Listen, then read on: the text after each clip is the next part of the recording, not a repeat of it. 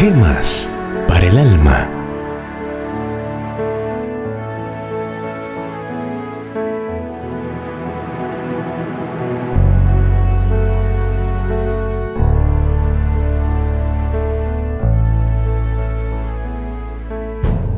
El perfume de las almas nobles. Entrad por sus puertas con reconocimiento por sus atrios con alabanza. Alabadle, bendecid su nombre, porque Jehová es bueno, para siempre es su misericordia y su verdad por todas las generaciones. Salmo 100, versículos 4 y 5.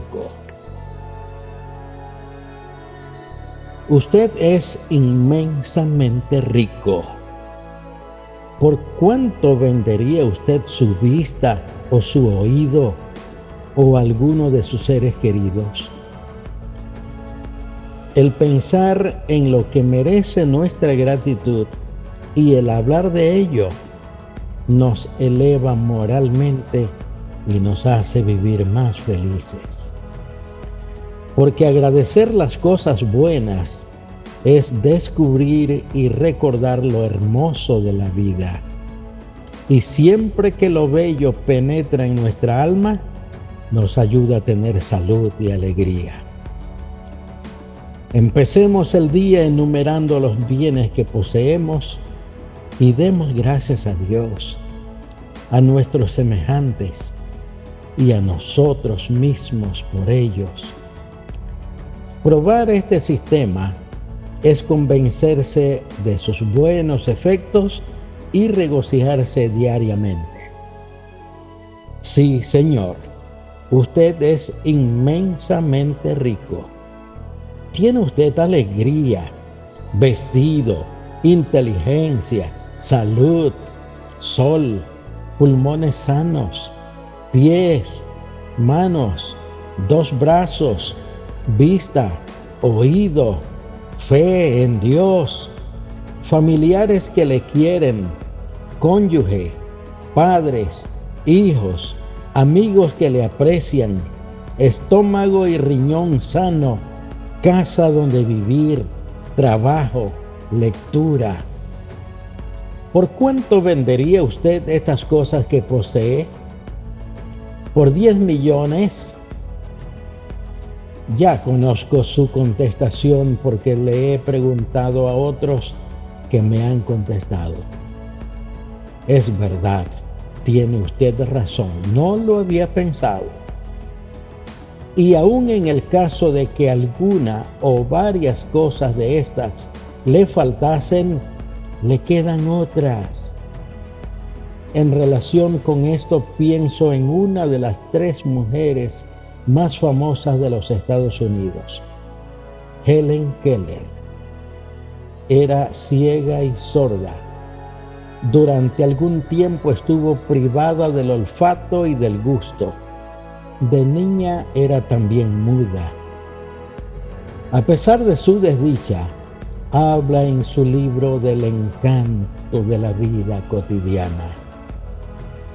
Me entusiasmo cuando leo con los dedos descripciones de las maravillas que los ojos tienen el privilegio de contemplar. Otra señorita, también paralítica, decía, no sé por qué la gente está de mal humor por cada paso que dan. Deberían alabar a Dios con todo su corazón y tenía razón. Esto no es mirar atrás a los que están peor, como sintiéndose superior a ellos. Esto sería vanidad.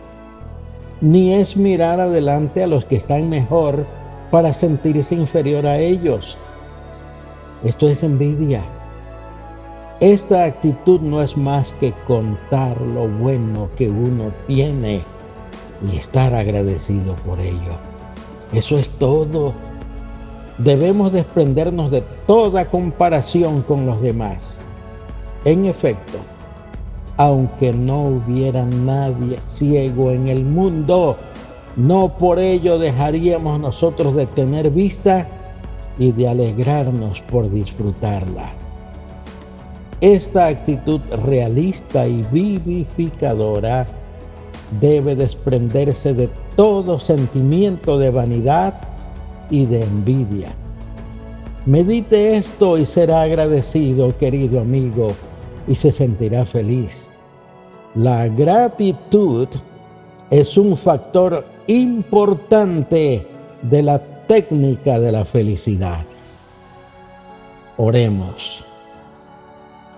Bendito Padre Celestial, cuántas bendiciones vemos diariamente a nuestro alrededor, en nuestro propio cuerpo, en la luz del sol, en el canto de las aves, en la arboleda verde, en el amor de la familia, en la Biblia, en el himno, en el templo, en el sacrificio eterno de tu Hijo Jesús, en cuyo glorioso nombre te damos gracias.